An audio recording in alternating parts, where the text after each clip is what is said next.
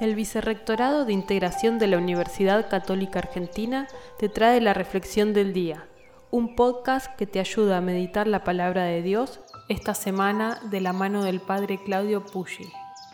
En este miércoles 23 de junio compartimos el Evangelio de San Mateo, capítulo 7, del versículo 15 al 20.